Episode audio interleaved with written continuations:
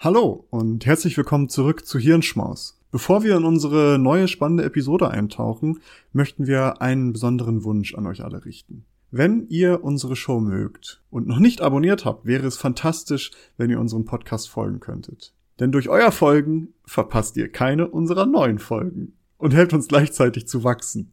Es dauert nur einen Moment, aber bedeutet uns eine ganze Menge. Noch schöner wäre es natürlich, wenn ihr auch noch eine Bewertung dalassen würdet. Vielen lieben Dank im Voraus für eure Unterstützung und dafür, dass ihr Teil unserer wachsenden Community seid.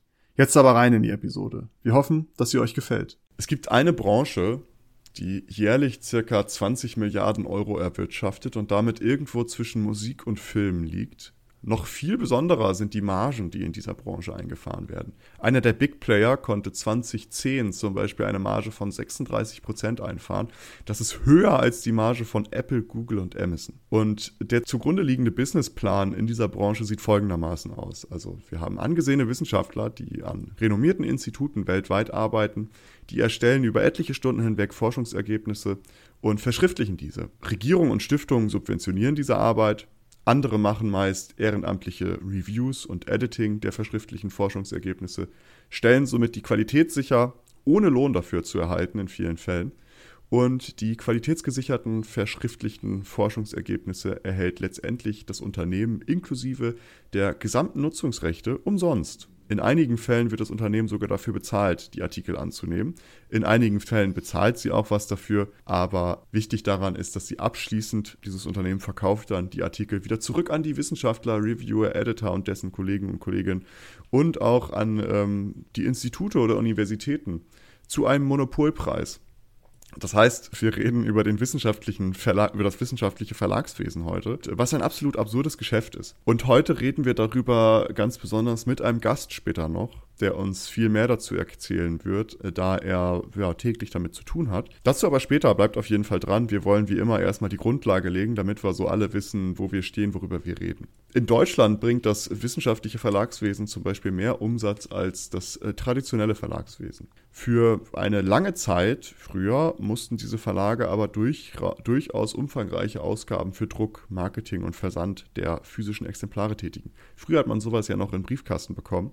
Mit der Digitalisierung wurden diese Ausgaben aber weitestgehend minimiert, besonders wenn man auf elektronische Ausgaben umgestiegen ist. Das heißt, auch das hat sich noch, die Ausgaben wirklich für diese Verbreitung dieser Artikel hat sich in vielen Fällen drastisch minimiert. Es gibt da einen Physiker, Adrian Sutton vom Imperial College London, der fasst das Geschäftsmodell wie folgt zusammen. Scientists are all slaves to publishers. What other industry receives its raw materials from its customers – gets those same customers to carry out the quality control of these materials and then sells the same materials back to the customers at a vastly inflated price. Das heißt, Wissenschaftler sind Sklaven der Verlage oder der, der, der Journals. Welche andere Industrie bekommt ihre Rohmaterialien direkt von ihren Kunden, lässt diese Kunden auch direkt irgendwie die Qualitätskontrolle durchführen und verkauft dann das gleiche Material wieder zurück an die Kunden für einen sehr übertriebenen Preis. Ja. Hinzu kommt, dass die Branche, über die wir hier reden, wissenschaftliches Verlagswesen, in der Hand einiger weniger ähm, sich befindet. Eine Analyse von 45 Millionen Artikel zeigt, dass mehr als 50 Prozent aller im Jahr 2013 erschienenen Publikationen von nur fünf Verlagen publiziert wurden. Ähm, es ist einmal äh, Red Elsevier, also das niederländische äh, Verlagshaus, Wiley Blackwell, das UK, dann Springer, ich rede nicht von dem Springer Bild Springerpresse, sondern Springer die wissenschaftliche Verlagspresse. Dann Sage aus den USA und Taylor Francis aus UK. Äh, viele, die mit, mit irgendwie wissenschaftlichen Texten zu tun haben, werden das alles wiedererkennen. Denn ähm, gerade Elsevier, Taylor Francis und Springer sind ja so ähm, sehr, sehr häufig vertreten. Äh, das heißt, wir haben eigentlich ein Oligopol. Also wir haben die Hälfte des Marktes unter einigen wenigen aufgeteilt. Und früher war das wissenschaftliche Verlagswesen eigentlich eher klein und dezentral über Universitätsbibliotheken organisiert. Doch mit der Globalisierung und der Entstehung einer internationalen Forschungsgemeinde, die in einer einheitlichen Sprache, also Englisch, kommuniziert, wurde das Geschäft lukrativer. Also Verlage fusionierten und so entstanden nach und nach halt diese Oligopole oder das Oligopol. Da viele Teile des Markts oder großer Teil des Markts unter wenigen Playern aufgeteilt wird, haben diese eine enorme Preisbildungsmacht gegenüber dem Abnehmer logischerweise. Und Abnehmer sind hierbei meist Bibliotheken, Universitäten und auch Institute. Äh, dies wird dann deutlich, wenn man sich anschaut, wie die Ausgaben von Bibliotheken für Zeitschriften über die Jahre hinweg massiv gestiegen ist. UCLA, also die ähm, University California Los Angeles, äh, bezahlte beispielsweise 11 Millionen Dollar jährlich nur für das Elsevier-Abo. Ja. Also nur für einen Verlag. Dies geht dann so weit, dass bereits 2003 die ersten Bibliotheken oder Abnehmer anmerkten, dass diese die Abos nicht mehr zahlen könnten, da die Budgets die Preise nicht mehr decken würden. 2020 teilten mehrere Bibliotheken bereits mit, dass diese aufgrund von Budgetproblemen Abos kündigen würden. Auch UCLA verlängerte den Vertrag mit Elsevier nicht. Also da gab es dann langes Hin und Her äh, und die sind dann da ausgestiegen. Ist natürlich so eine Frage, was für eine Auswirkung könnte dann eigentlich dieses Geschäft auf Wissenschaft haben? Weil damit beschäftigt sich ja diese Branche in irgendeiner Art und Weise. Denn letztendlich verkaufen diese Wissenschaftsverlage Abo-Dienste. Und diese müssen attraktiv und spannend bleiben, damit das Abo nicht gekündigt wird. Darum befürchten, die, befürchten einige, dass die Verlage indirekt auch die Veröffentlichungspraxis in der Wissenschaft beeinflussen könnte. Also Verlage benötigen neue und spannende Artikel. Ebenso sind Wissenschaftler darauf angewiesen, dass sie Ergebnisse in Journals veröffentlichen. Ähm, das würde ihre Arbeit entsprechend dann beeinflussen, also die würden das dann anpassen, um eben eine Veröffentlichung wahrscheinlicher zu machen. Und damit könnte der wissenschaftliche Fortschritt verzerrt werden. Wir haben da schon häufiger mal drüber gesprochen, also Publication Bias und P-Hacking. Wir haben dazu Episoden gemacht, einmal ganz explizit zu Publication Bias und P-Hacking und einmal, wo wir so ein bisschen allgemeiner über Wissenschaftspraxis und was für Fehler da drin sind äh, gesprochen. Die habe ich in den Show Notes verlinkt. Da könnt ihr gerne mal reinhören, um euch das noch ein bisschen genauer anzuhören. Aber das ist natürlich ein Baustein, der damit reinspielt, weil auch in diesen Episoden haben wir darüber gesprochen, dass eben das, der Insensitive, der Anreiz zu veröffentlichen in der Wissenschaft sehr, sehr hoch ist, weil man damit Publish eben seine, ja, weil man damit seine, seine Wertigkeit nachweist, Forschungsgelder zu bekommen und Positionen zu bekommen. Genau, Wertigkeit. Also das, das ist total das traurige System eigentlich, weil auch da geht es eigentlich nur, es geht kaum noch um, um Qualität, klar auch noch so ein bisschen, aber vor allen Dingen geht es halt um Masse in, in allen ja. Bereichen. Und das ist total, also auch total kontraproduktiv, weil du musst so schnell veröffentlichen und dadurch ist Qualität einfach nur ein, ein untergeordneter Punkt. Und also der Druck auch in, in der da ausgeübt wird, ihr müsst jetzt so und so viele pro Jahr veröffentlichen, was teilweise aber einfach bei langwieriger Forschung fast gar nicht möglich ist, ist, ist enorm. Ja, und wir können also zusammenfassen, wir haben ein absolut lukratives Geschäft mit Margen, die nicht von dieser Welt sind. Wir haben ein ganz komisches Geschäftsmodell, das in einem Oligopol in großen Teil äh, aufgeteilt ist und das könnte eine ja durchaus große Auswirkung auf den wissenschaftlichen Betrieb als Ganzes haben. Man muss ja auch nochmal dazu sagen, es ist ja auch ein totales Gatekeeping, denn du hast gerade die enormen Preise genannt, die es kostet, um Zugriff auf diese Bibliotheken zu bekommen.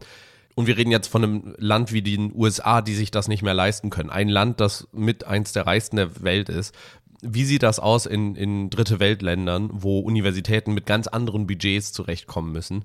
Ja. Ähm, kein Wunder, dass deswegen auch so Schattenbibliotheken wie Sci-Hub oder ähnliches eben total den Boom haben, denn Wissenschaft sollte so gesehen frei zugänglich sein und deswegen nutzen viele Menschen eben äh, diese, diese ja, Schattenbibliotheken, wie sie genannt werden, also wo man die ganze, ganze Paper so Zugriff drauf hat. Da kommen wir gleich auch nochmal zu. Ja, das stimmt natürlich. Also da, äh, ich weiß nicht, ob die, ob die vielleicht nochmal so Angebote haben für, keine Ahnung, Universitäten, die jetzt nicht so ein großes Budget haben. Das kann ich jetzt nicht sagen. Kann natürlich sein, ne, dass Elsevier irgendwie ein bestimmtes Mo Model hat, wo man sagt, hey, ihr seid irgendwie eine Upcoming University aus einem Land, was nicht so wohlhabend ist, dann kriegt ihr es ein bisschen günstiger.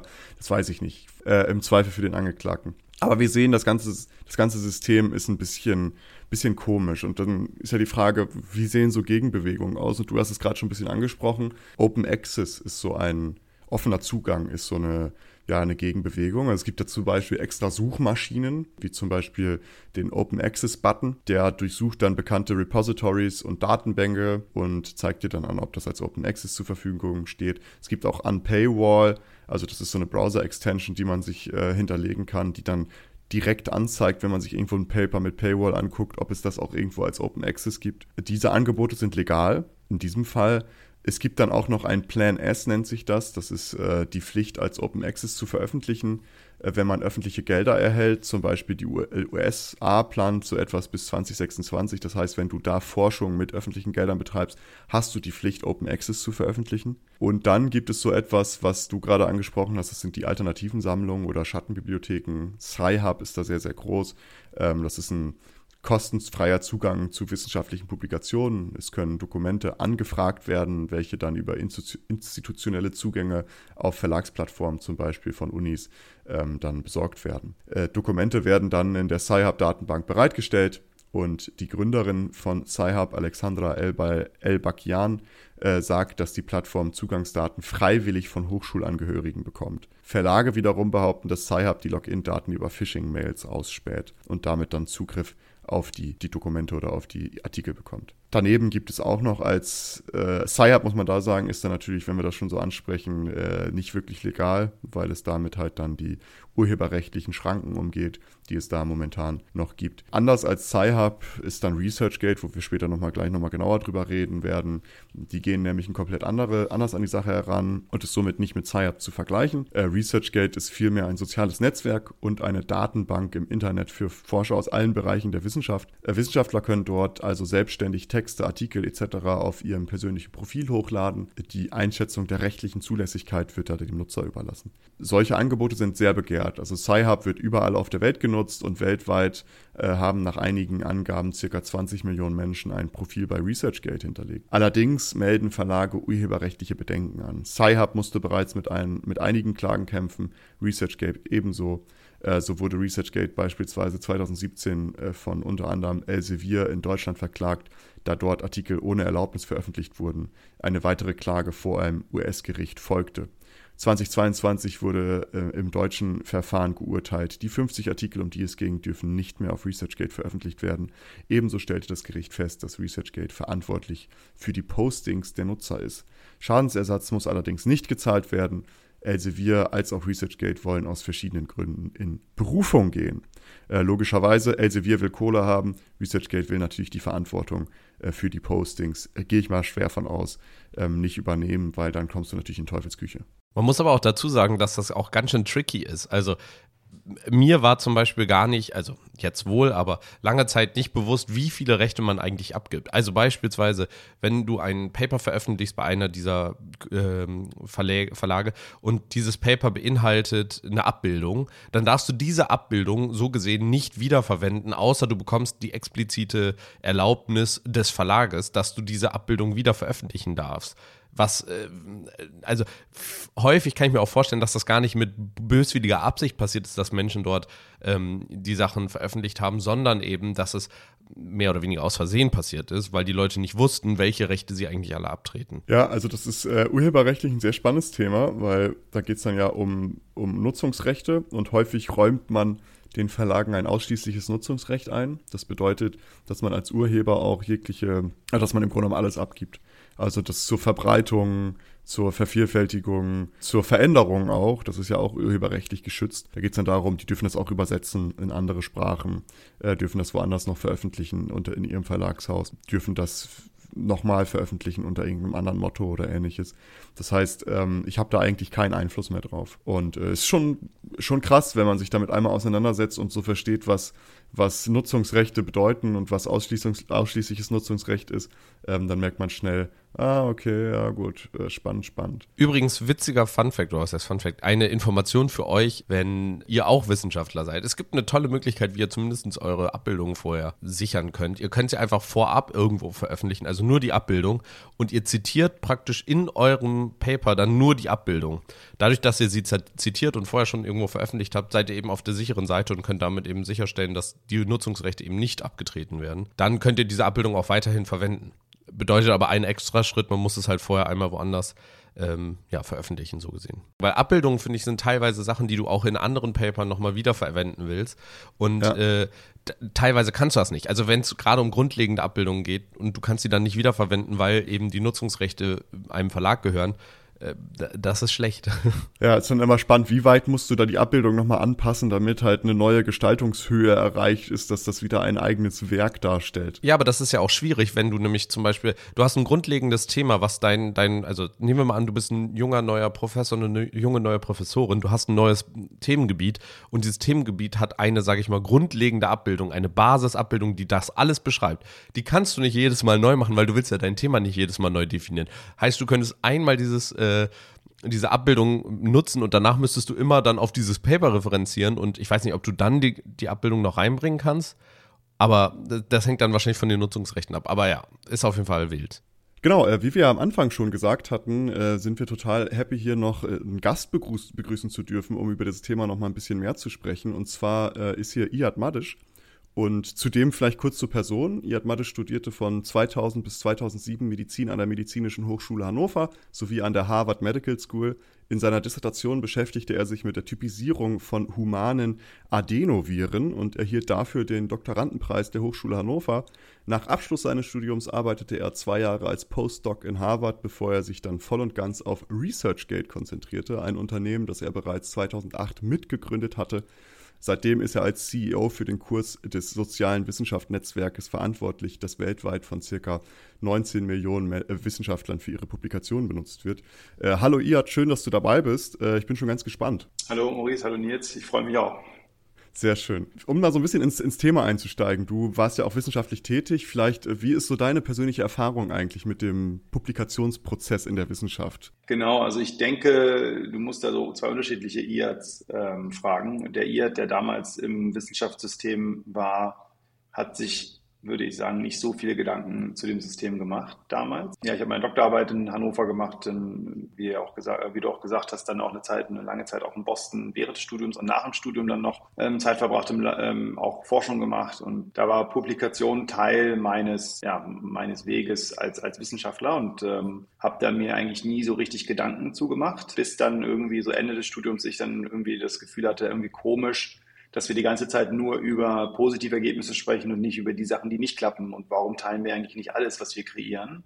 Und warum teilen wir nur eine, eine, einen Teil von dem, was wir als Wissenschaftler machen? Und das hat dann auch zu, zur ResearchGate-Gründung mit meinen äh, zwei Freunden, also erst mit meinem direkten Mitgründer Sören und dann haben wir später noch Horst dazu geholt äh, als dritten Mitgründer äh, zu ResearchGate geführt. Wenn du mich jetzt fragen würdest, was hätte ich von Publizieren? Ich denke, ähm, das Publizieren ist noch nicht im 21. Jahrhundert angekommen, muss man so sagen.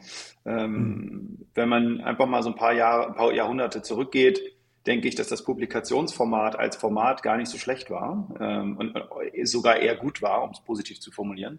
Äh, weil du hast halt einen zusammengefassten Artikel, du musst dir halt vorstellen, du bist dann irgendwie in Heidelberg in der Bibliothek und du musst einen Artikel lesen und wenn du dann jetzt nicht eine Einladung gehabt hättest oder einen Methodenteil und du musst dann äh, wieder äh, ein paar hundert Kilometer mit, mit, dem Pferd durch die Gegend reiten, um von jemand anders die Einleitung zu bekommen, ähm, dann äh, wäre das einfach nicht gerade sehr effizient geworden. Also der Artikel wurde in einer Zeit äh, entwickelt, wo es schwer war, Informationen, äh, auf Informationen zuzugreifen. Genau, und ich denke, dass wir ähm, leider äh, immer noch dasselbe Format verwenden, immer noch dieselben Strukturen verwenden und nicht die Möglichkeiten der, der Technologie, die wir heutzutage haben, nutzen, um das, das Format äh, und das Publizieren wirklich äh, grundlegend zu verändern. Ja, du hattest gerade auch schon einen Punkt angesprochen, den wir auch schon mal in einer vorherigen Folge nochmal etwas expliziter auch besprochen haben, nämlich diesen äh, False Balance, also dass eben nur positive Ergebnisse veröffentlicht werden, nicht aber die negativen Ergebnisse. Ich glaube, eines der besten Beispiele dafür ist, glaube ich, Akupunktur, wo 98 Prozent der Paper sagen, äh, funktioniert super, ähm, außer dann, wenn da mal ein Literature Review gemacht wird und dann gesagt wird, ja, aber alle von diesen Papern sind irgendwie schlecht und auch gar nicht aussagekräftig und die Methodik ist falsch, weil niemand veröffentlicht, dass es halt eigentlich doch nicht funktioniert. Ich glaube, das ist ein ganz großes Problem, was, was irgendwie auch gar nicht so richtig adressiert wird, weil negative äh, Veröffentlichungen gar nicht so einen hohen Stellenwert und gar kein Prestige so gesehen haben. Dabei sind sie ja eigentlich mindestens genauso wichtig und würden vielen Menschen auch ganz viel Arbeit ersparen, wenn man sehen würde, das, was ich jetzt hier gerade mache, wo ich jetzt vielleicht zwei, drei Monate reinstecke, wo ich am Ende merke, das funktioniert nicht, das haben vor mir schon 20 andere gemacht, haben da aber niemals jemandem Bescheid gesagt. Also das ist ja eigentlich etwas total Lobenswertes und auch irgendwie Anstrebbares. Ja, ich denke, der äh, das, das, das Spannende an dem, was du sagst und auch was ich auch gesagt habe, wir beide gesagt haben, dass wir sogar zwischen positiv und negativ äh, Ergebnisse überhaupt aufteilen. Ne? Mhm. Ne? Also ja. Jedes Ergebnis ist de facto ein Ergebnis. Auch beim technischen Fehler ist es ja ein Ergebnis. Ja. Verstehst du? Also, wenn du einen technischen Fehler machst in irgendeinem Experiment, dann geht bestimmt irgendwas nicht, weil du einen technischen Fehler gemacht hast. Das ist ja auch ein Ergebnis. Ja. ja? Und äh, das ist sozusagen das, was ja heutzutage eigentlich dann immer weggeworfen wird. Und dann hast du dann, dann hast du noch ein Level darüber. Du hast ein Ergebnis, was du nicht erwartest, was nicht in das passt, was du dir gerne wünscht. Und dann sagst du, ja, das passt jetzt hier nicht rein und deswegen publiziere ich das auch nicht, äh, weil es jetzt nicht das, was ich, ich nachweisen möchte, haben. Und dann kommt halt das, das letzte Ergebnis, der letzte Ergebnistyp, so dieses, okay, das ist, das passt auch in die Storyline, die ich jetzt versuche hier zu beweisen. Top. Und das ist halt diese Differenzierung alleine schon, ist, ist, ist Murks, meiner Meinung nach. Du hattest das gerade schon so ein bisschen oder beziehungsweise ähm, hattest du das schon direkt angesprochen und zwar, dass das ja auch maßgeblich war für die Idee von ResearchGate, die du und dann deine Mitgründer hatten. Vielleicht die Mission von ResearchGate, wenn du die so zusammenfassen müsstest, distillieren müsstest in ein, zwei Sätzen, was wäre das für dich? Ja, ResearchGate ist eine Plattform, auf der sich Wissenschaftlerinnen und Wissenschaftler treffen können um mit anderen zu kommunizieren und schneller zu ihrem Ziel zu kommen. Das ist, glaube ich, so, dass das ist die Essenz. Ähm, und das war auch immer das, woran wir ähm, ja, immer den Forscher und die Forscherinnen in das Zentrum des Produkts zu stellen und das dann auch so aufzubauen. Da über, über die, die Veröffentlichungen und den Austausch sprechen wir gleich noch mal ein bisschen genauer, aber wir haben ja hier im Voraus schon mal ein bisschen über die Veröffentlichungspraxis geredet, wie absurd das eigentlich ist, dass Leute da was einreichen, durch Forschungsgelder bezahlt, durch staatliche Gelder, die, das wird von Leuten geeditet, die das vielleicht hauptsächlich ähm, ehrenamtlich machen. Der Review-Prozess ist nicht bezahlt und letztendlich verkauft dieses Journal, diese Artikel wieder zurück für einen sehr hohen Preis. Äh, denkst du, dass sich das Problem des wissenschaftlichen Verlagswesens, also diese Oligopolbildung etc., schon dadurch lösen würde, wenn einfach nur faire Löhne gezahlt werden würden? Oder äh, und auch faire Preise gezahlt oder verlangt werden würden? Oder würde das gar nichts ändern? Ich denke, das würde nicht viel ändern. Ich glaube, das Problem liegt äh, bei uns Wissenschaftlern und Wissenschaftlerinnen, nicht so sehr beim Verlagswesen. Ich denke immer, häufig wird dann, äh, man ist ja so, man sucht dann irgendwie den Schuldigen oder die Schuldige und dann guckt mhm. man da, das sind die Wissenschaftler, das sind die Verlage, das sind die großen bösen ähm, Menschen, die da irgendwas tun. Aber am Ende ist das System durch uns Wissenschaftler kreiert worden, ja, ähm, und Wissenschaftlerinnen, ja, auch die, die Editors, die Reviewers, das sind ja alles Wissenschaftler. Die Leute, die diese Dinge leiten, das sind alles Wissenschaftler. Ähm, und äh, ich glaube, es ist eine Mindset-Frage bei uns im, im, im, Wissenschaftssystem, was noch ähm, über, ja, wahrscheinlich nicht, nicht in den nächsten äh, paar Jahren verändert werden kann. Ähm, oder vielleicht auch doch. Ähm, aber es dauert äh, trotzdem zum gewissen Grad, weil es halt einfach eine Art und Weise ist, die, wie wir neu denken müssen als Forscher und Forscherinnen. Und da kämpfen wir natürlich immer gegen die an, die durch das System zu dem geworden sind, was sie sind. Ja, also du hast ja dann äh, deine Professoren oder Professorinnen, äh, die gibt es ja wenige, die dann sagen, ja, was für ein blödes System, ist ja kacke. Ähm, die sitzen ja auf dem Spot durch das System aktiviert oder ermöglicht, äh, da wo sie jetzt sind. Deswegen ist das eine, ja, es ist eine, eine schwierige Situation, äh, in der, in der sozusagen das System sich befindet. Ich würde aber mich davor hüten und ich meine, ähm, das alleine auf das Verlagswesen äh, zu ähm, zu, zu fokussieren, sondern es ist ein Teil von unserer Identität als Forscher und Forscherinnen, äh, wie wir uns dann auch wohlfühlen und wohlgefühlt haben über sehr langen Zeitraum und dann nicht gegengesteuert sind. Ich meine, Open Access ist ja der erste, erste Schritt in die Richtung, aber halt auch nicht weit genug. Ja, das ist, aber das ist ja so, Schritt für Schritt. Veränderung ist immer Schritt für Schritt. Es gibt keine äh, Veränderung, die von heute auf morgen da ist, wo man, äh, wo man denken würde, dass, äh, dass es das Beste ist für, für alle. Wenn wir schon beim System sind, und das ist jetzt mal ein, ein heißes Topic, was ich anspreche, und zwar das System ist, nennt sich ja in vielen Fällen Peer Review. Was hältst du von Peer Review? Vielleicht, vielleicht ich führe noch mal ein bisschen aus, damit wir vielleicht alle bitte, Leute so ein bitte. bisschen ab, abhör, ab, abholen, die da nicht so ganz drin sind.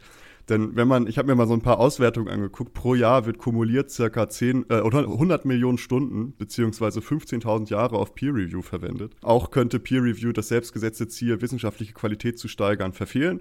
Nach einigen Auswertungen, Meinungen werden wesentliche wissenschaftliche Durchbrüche immer weniger. Äh, auch kann Peer Review nicht die Veröffentlichung von falschen Studien und Informationen immer verhindern. Dazu haben wir auch mal ein paar Episoden gemacht, äh, wo es dann darum ging, Publication falscher Studien äh, oder auch wissentlich falscher Studien Ähm, und es gibt auch Studien, die sich genau angeguckt haben, ob Reviewer bewusst eingebaute Fehler entdecken überhaupt, ob das wirklich aufmerksam gelesen wird. Und die kommen zum Schluss, dass nur circa 25 bis 30 Prozent der Fehler von Reviewer erkannt werden könnten. Ich rede natürlich immer im Konjunktiv, ne, logischerweise. Und weitere Studien legen nahe, dass auch Bezahlung und Tra Training, was ich ja davor gefragt hat, ob sich das ändern würde, ähm, für Peer Reviewer nicht unbedingt die Qualität von Peer Review verbessern würde. Also auch wenn die Geld dafür bekommen würden oder genau darauf trainiert werden würden, diese Fehler zu entdecken, könnte auch das wenig, ja, ich sag mal, Auswirkungen auf die Qualität haben. Deswegen jetzt meine ganz rasante Frage.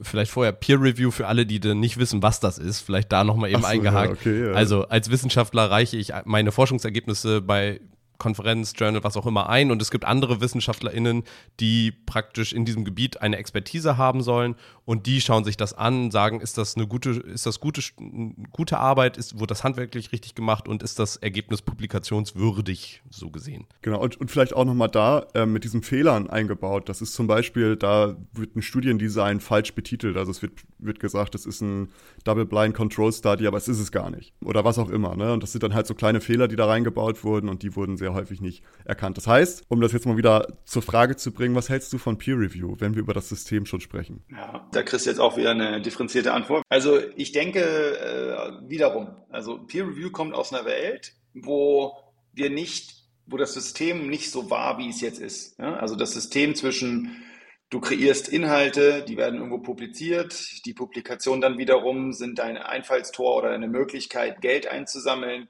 das wiederum ermöglicht dir Forschung zu machen. Das ist ja der, der äh, ich nenne ihn immer Researchers Lifecycle, äh, den wir halt durchlaufen als Forscher und Forscherinnen. Und ähm, Peer Review in der Zeit, wo du, ja, wo ein Einstein eine Handvoll Paper geschrieben hat, hat natürlich sehr viel Sinn ergeben. Ja? Und äh, Leute haben sich da Zeit genommen, weil sie du, du liest, du bist ja nicht überflutet mit Informationen. Das heißt also, die, die Möglichkeit zu sagen, wow, ich habe hier einen Einblick in etwas, bevor jemand anders den Einblick hat, das ist ja ein Luxus, wenn man mal drüber nachdenkt. So, da kommen wir her. Und ähm, dann kommen wir irgendwann jetzt in, die, in unsere äh, Gegenwart, wo Inhalte produzieren einfacher wird, weil die Geräte, mit denen wir arbeiten, immer schneller, immer effizienter äh, Daten produzieren, die wir dann versuchen müssen zu interpretieren. Und ich habe schon damals, als ich mein Paper, meine Papers geschrieben habe, habe ich mir gedacht, wie können die das überhaupt reviewen? Wie, geht das? Also das geht ja, also ich, ist ja gar keine Chance, dass man da irgendwie logische Fehler finden soll oder ähnliches. Ich war immer davon irgendwie so, warum wird es nicht einfach direkt publiziert? Und es ist verbunden mit deiner Reputation als Wissenschaftler oder Wissenschaftlerin. Und dann gibt es einen Peer-Review-Prozess ab dem Moment, wo es öffentlich ist. Und wir sehen ja, dass das mit den Preprints so in diese Richtung geht. Ähm, jetzt zum Beispiel bei ResearchGate sehen wir natürlich, dass die Leute dann anfangen, direkt darauf zu kommentieren. Und du hast natürlich ein Profil. Ja? Das heißt also, bei ResearchGate hast du auch nur die Möglichkeit, ein Profil zu haben. Das heißt also, wenn du irgendwas machst, was äh, äh, nicht moralisch ist oder falsch ist, wird es direkt da in deinem Profil stehen. Und das ist dann connected, verbunden mit deiner Identität. Ich glaube, äh, dass das immer, dieses Element ist nie da gewesen, dass äh, wenn ich etwas mache als Wissenschaftler, Wissenschaftlerin, was unsauber ist, bewusst oder nicht bewusst, ist eigentlich schon fast, ehrlicherweise schon fast egal, äh, gibt es kaum einen Feedback-Mechanismus, der in Echtzeit mir eigentlich eine, als Forscher mir eigentlich eine runterhaut. Und das gibt's nicht. Ich kann mich da selber erinnern, wenn du mein Paper siehst, wirst du ein Paper sehen, wo das CDC in den USA Proben vertauscht hat. Eindeutig vertauscht hat. Und eindeutig zwei unterschiedliche, also Viren, zwei unterschiedliche Viren für einen langen Zeitraum, einfach bei denen in den, in den Originalstocks, die sie bei sich liegen haben, halt aus Versehen einfach den 50er ähm, als den 51er gelabelt Virus und das 51er als 50er. Haben sie irgendwo einen Fehler gemacht. Und wenn du dir dann die Paper auch alle anschaust, bis zu dem Moment, bis ich dann meins dann da gemacht habe, wirst du sehen, dass bis dahin es keiner äh, geschnallt hat. Also es hat keiner gesehen, dass da ein Fehler ist. Und gut, und dann kamen wir ja, und ich weiß noch, wie mein Professor sich halt meine Daten angeschaut und meint so, hä, das passt doch eigentlich gar nicht. Der 51er müsste doch in der Gruppe, in der Subgenusgruppe so sein und der 50er in deinen aber Analysen ist es andersrum. Und dann haben wir gesagt, dann wurde, äh, erstmal wurde ich rund gemacht als Doktorand, der nicht sauber gearbeitet hat. Dann äh, wurden meine MTAs rund gemacht, weil sie angeblich äh, die Stocks bei uns ausgetauscht haben. Und dann sind wir zu original nochmal zu den Stocks gegangen, die wir damals bekommen haben vom CDC und haben die nochmal sequenziert und dann gemerkt, dass die auch falsch waren. Dann haben wir sie uns nochmal bestellen lassen weil wir gesagt okay, lass uns mal bestellen. Und dann waren die halt auch falsch. Und dann haben wir ein Paper geschrieben dazu und gesagt, ja, äh, wir glauben, dass CDC da gerade irgendwie einen Fehler hat. Ähm, wir müssen wahrscheinlich alle nochmal alle, alle Sequenzen korrigieren, umlabeln über die letzten Jahr, äh, Jahre äh, von diesen zwei Viren, ähm, was ja okay ist, ist einfach passiert, what the fuck, ist völlig egal. Und wenn du, dann, wenn du das anschaust zwischen meinem Kommentar in dem Journal, da sind fast sechs Monate dazwischen, bis, bis die Antworten auch in dem Journal mit so einer weichgespülten Antwort, was halt einfach auch wieder albern ist. Mhm. Ja, ist ja einfach völlig egal. Sag doch einfach, dass das vertauscht ist, doch egal. Dann ja. gesagt, ja, ist einmal passiert bei Ihnen, aber sonst bei niemandem. Danke für die Info. Ja, gut. Ne, so. Und das zeigt aber die, die Art und Weise, wie man Feedback bekommen hat. Das ist so detached, so unabhängig von dem Element des, des Forschungsergebnisses, dass jemand, der sich damit beschäftigt, gar nicht mehr mitbekommt, dass da irgendwas schiefgelaufen ist. Weil du ja, du müsstest ja theoretisch gesehen dann dieses Letter to the Editor, so hieß das ja früher, gibt's glaube ich immer noch, musstest du theoretisch gesehen noch mal sechs Monate später zufälligerweise in diesem Journal lesen. Das ist ja. fast unmöglich. Also die Transparenz und die direkte Verbindung zu dem Forscher der, die, oder Forscherin, die, die die Informationen kreieren, das ist etwas, was, was wir hoffen mit ResearchGate ja eingeführt zu haben, was ja auch äh, mit der, mit der STEP-Stammzellstudie vor fünf, sechs Jahren ja auch gezeigt hat, sehr spektakulär, als diese Nature-Studie rausgekommen ist, die da irgendwie gezeigt hat, dass man aus ganz normalen Zellen mit einer einfachen Methode irgendwie Stammzellen reproduzieren kann und dann auf ResearchGate jemand, die äh, wirklich eine Woche danach äh, Ergebnisse publiziert hat, gesagt, so das funktioniert nicht, die, das scheint irgendwas äh, nicht zu funktionieren, bitte erklären. Irgendwann kam er zum Schluss, dass die Ergebnisse gefälscht sind. Dann wurde ja der Harvard-Prof und das japanische der, der japanische Prof haben dann, dann zugegeben, dass die Ergebnisse gefälscht waren. Ja, und dann am Ende gab es ja den Selbstmord leider noch von dem japanischen Professor dann, der dann, ähm, ja, also, das wäre aber nie rausgekommen, wenn es ResearchGate nicht gegeben hätte. Es wär, hätten zig andere Teams noch, es wäre irgendwann rausgekommen, aber es hätte wahrscheinlich noch locker ein Jahr gebraucht, bis das draußen gewesen wäre. Und das ist das, dieses, ja, dieses losgelöste Produzieren von Inhalten von deiner Reputation als Forscher. Vorher war das einfach nur ein Name in irgendeiner Datenbank.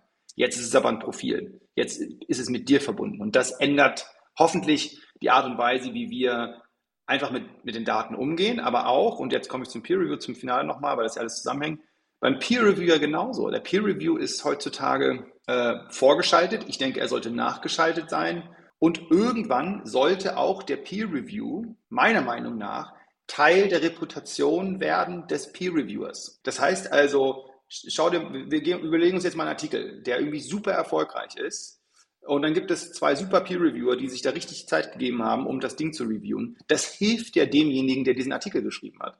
Aber warum bekommt dann der, der den Artikel geschrieben hat, die gesamte Reputation, aber nicht die Peer-Reviewer, die sich die Zeit genommen haben, sich damit zu beschäftigen, was mindestens oder gewissen Grad äh, auch, nicht nur auch, sondern sehr, wirklich sehr wichtig ist für den, für den, auch für die Zukunft dieses Wissenschaftsbereichs oder dieses bestimmten Themas. Und ich denke, dass da eine Chance besteht, äh, den Peer Reviewer in der Zukunft durch was auch immer für ein Credit-System Teil des Erfolges auch von dem original wissenschaftlichen Artikel zu machen. Ich glaube, der einzige wichtige Punkt, der dabei schwierig sein könnte, ist die äh, Double-Blind-Situation, beziehungsweise vor allen Dingen die, die Verblindung der Person, die diesen Artikel geschrieben hat, weil man weiß das ja selbst, Personen, die vorher schon eine recht große Reputation haben, haben einfach schon einen, sag ich mal, Vorteil in Anführungsstrichen, weil man ihnen unter Umständen einfach, naja, guck mal, das ist The Godfather, The Godmother of, of von diesem Thema einfach und eigentlich die Begründerin oder der Begründer dieses Themas, die wird schon recht haben, die Person. Also äh, das kann natürlich noch ein, ein, schwieriger Punkt sein. Aber ich finde gerade. Das kannst du ja technisch, das kannst du technisch ganz einfach lösen. Du kannst ja in einer bestimmten Phase einfach die Namen komplett ja. anonymisieren. Ja. Ne? Und genauso wie die Peer Review. Alles ist anonymisiert und dann am, am irgendeinem Tag X wird ein rotes Knöpfchen gedrückt und dann sind alle sichtbar. Ja.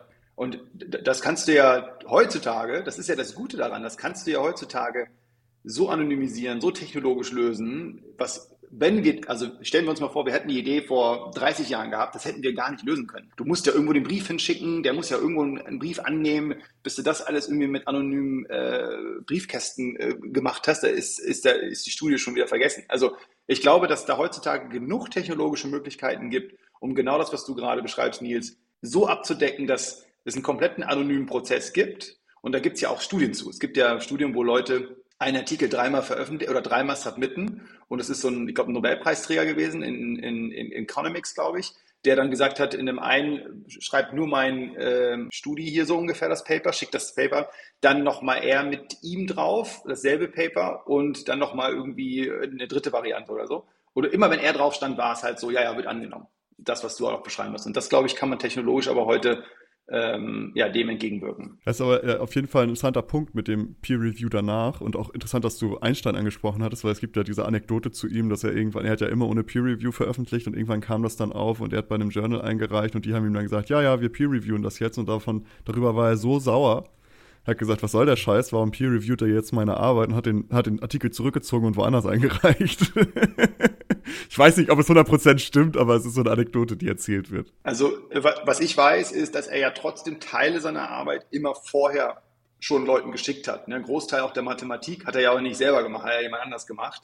Und das ist ja eigentlich schon Peer Review am ja. Ende des Tages. Ja, ne? Also es ist ja schon genau. nicht nur Kollaboration, es ist, das meine ich halt auch mit Peer Review muss eigentlich Teil dieses Papers werden. Das sind Leute, die dann sagen können, auch Teil ihrer Reputation, schau mal, ich habe diese zehn Paper gepeer-reviewed, auch äh, mit, mit, äh, mit guten Outcome und ähm, die aus den Papern ist auch was geworden. Ja, das ist, und ich glaube, dass wenn wir das hinbekommen, ist das auch ein ehrlicherweise da freut man sich drauf. Also wenn ich zum Beispiel in eine Aufsichtsratssitzung gehe, das ist ja für mich eine Art Peer Review, gehe ich in eine Aufsichtsratssitzung und zeige, woran wir gearbeitet haben, an welchen Produkten, an welchen Sachen wir äh, geschraubt haben in den letzten drei Monaten.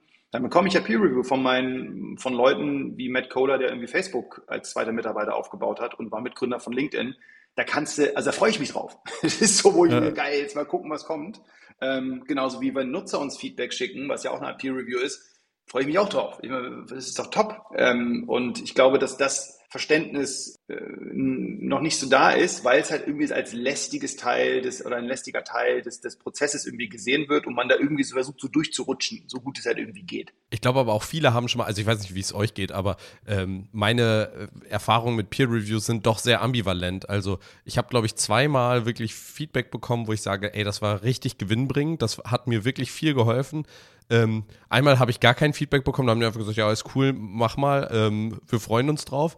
Wo ich mir so denke, selbst ich habe mehr Kritik an diesem Paper und äh, die, restlichen Teile dachte ich so, okay, ihr habt, also entweder lag es an mir, ich habe es wirklich offensichtlich nicht gut genug beschrieben oder ihr habt gar nicht verstanden, worum es geht. Das Feedback passt gar nicht zu dem, was ich da geschrieben habe. Also finde ich auch eine ganz schwierige Sache. Eine Sache, die ich aber noch ähm, zu dem, was du vorhin gesagt hast, sagen wollte, ist, ich finde ganz wichtig auch, also Paper verändern sich ja über die Zeit, also die Wahrnehmung von Paper, es kommt neues Wissen dazu und das kann teilweise, kann, sage ich mal, das Paper veröffentlicht worden sein. Zwei Wochen später wird ein neues Paper veröffentlicht, was die Ergebnisse aus dem ersten Paper schon komplett wieder invalidieren. Und ich finde, gerade für solche Situationen und auch für, damit solche Möglichkeiten gegeben sind, braucht es irgendwie auch noch, wie du schon gesagt hast, ein dauerhaftes, nachträgliches Peer Review. Also die Möglichkeit, dass Menschen eben, andere WissenschaftlerInnen, ein, ein Paper auch weiterhin noch bewerten, kommentieren und, und ja, kritisieren können, nachdem es veröffentlicht wurde. Weil im Endeffekt, de, facto ist es jetzt heutzutage so, sobald das Paper veröffentlicht wurde, man das in irgendeiner äh, Literatursuchmaschine sucht, da bekommst du nur das Paper angezeigt und dein Qualitätsmerkmal mehr oder weniger, das einzige, der einzige Faktor, an dem du bewerten kannst, ob das ein Paper ist, was, was Sinn ergibt oder nicht, ist, wie häufig wurde das zitiert. Und das ist nun wirklich kein Qualitätsgarant, weil wenn, wenn du Pech hast, ist es einfach das erste Paper gewesen und es haben einfach schon ganz viele zitiert und dann nimmst du das auch und liest es dir durch und denkst, ja, ist gut, aber das Paper, was vielleicht nur zweimal, weil es unterm Radar war, zweimal äh, irgendwie zitiert wurde, das ist eigentlich das, was vielleicht viel gewinnbringender ist. Also da braucht es eigentlich so eine Art und Weise, wie auch nachträglich noch Kommentare irgendwie dazu gegeben werden können und das finde ich ist so eine Sache, die aktuell auch noch total fehlt, weil aber auch gar kein im Moment gar kein Incentive dafür geschaffen wird, dass man das eben macht. Weil keiner hat davon einen Gewinn, so gesehen. Außer eben, dass man vielleicht bessere Forschung machen kann. Ja, und das, das äh, Format Paper lädt auch nicht zum Kommentieren ein. Nee. Weißt ja. du, du hast ja, da sind Ergebnisse von vor wahrscheinlich so, hast du so ein Jahr oder zwei Jahre dran gearbeitet.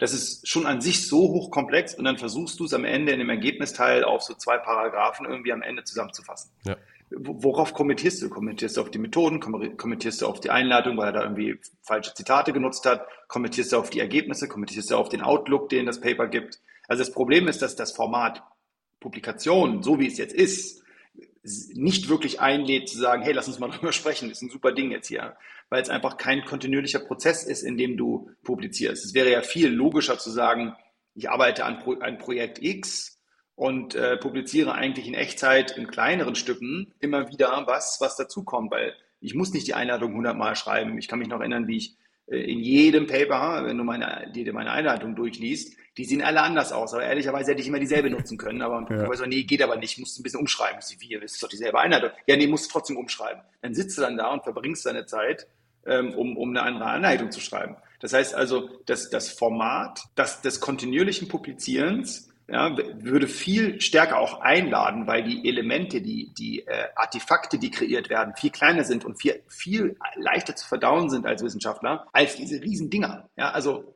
wann hat man denn mal in der, in der Zeit, die wir ja auch alle irgendwie nicht haben, mal so ein Paper von vorne bis hinten, also wirklich von vorne bis hinten gelesen? Ich, also ich am Anfang, als ich mich in das Thema einlesen musste, ja. aber irgendwann habe ich die Dinge auch nur noch überflogen und dann ja. die wichtigen, für mich wichtigen Sachen mir angeschaut ähm, und alle andere Sachen dann irgendwie ausgeklammert. Also Deswegen, ich denke, das ist auch ein, äh, eine Chance, äh, da wieder auch am Format zu arbeiten und da auch Innovation zu betreiben. Und äh, das ist ja auch ein großes Thema Innovation in der Wissenschaftskommunikation, Innovation im Wissenschaftssystem. Gibt es ja auch einfach wenig. Ja? Also wenn du mal schaust, wie viel ResearchGates so gibt und wie viel von diesen Tech-Unternehmen in den letzten 20 Jahren oder so im Wissenschaftssystem aufgebaut worden sind, dann wirst du nicht viele finden und auch nicht so viele, also fast keins finden, ich würde sagen gar keins finden, was so weit gekommen ist wie wir. Und das liegt auch nur daran wiederum, dass ich Glück hatte mit den Investoren, die ich von Anfang an hatte, die gesagt haben, okay, that's a long game, wir geben dir die Zeit.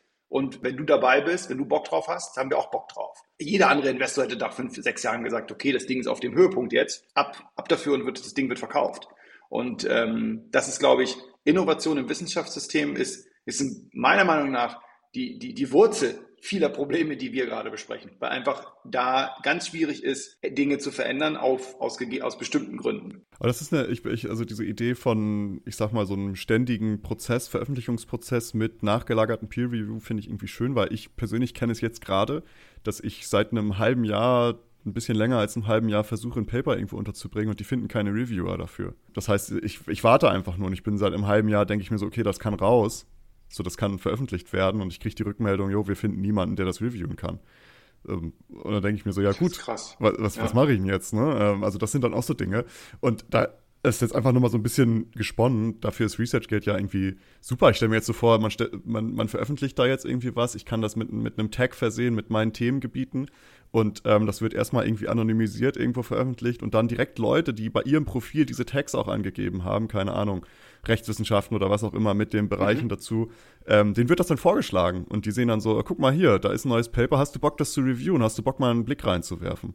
Äh, dann können sie sich das überlegen, können sich das angucken und sehen vielleicht, ah, das ist für mich ja auch vielleicht interessant, weil das mein Forschungsgebiet auch ist. Ich gucke mal rein und dann können die sich vielleicht auch einzelne Teile einfach angucken, können sich sagen, okay, ich gucke mir jetzt nur die Herleitung an oder ich gucke mir die Methode an oder die Datenauswertung oder was auch immer. Und dann können sie das kommentieren, auch wirklich auf einen Bereich kommentiert, wo du sagen kannst, hier, die Methode, das gefällt mir sehr gut äh, und können sich dann überlegen, ob sie das anonym veröffentlichen lassen wollen, als Kommentar, als Review oder ob sie das äh, auch mit Namen machen wollen äh, oder etc. Stelle ich mir eigentlich ziemlich geil vor, ehrlich gesagt. Also wenn du das so in einem, in einem ständigen automatisierten Prozess hast, du lädst ein Paper hoch und das läuft dann so lang und Leute können sich dazu entscheiden, ob sie das wollen und dann hast du ja auch die Reviewer, die dafür irgendwie stehen und Reviewer wird so das neue Influencing für, für Science. Weißt? Das sind da die Leute, ich habe dieses neue Paper heute gelesen und das ist total super.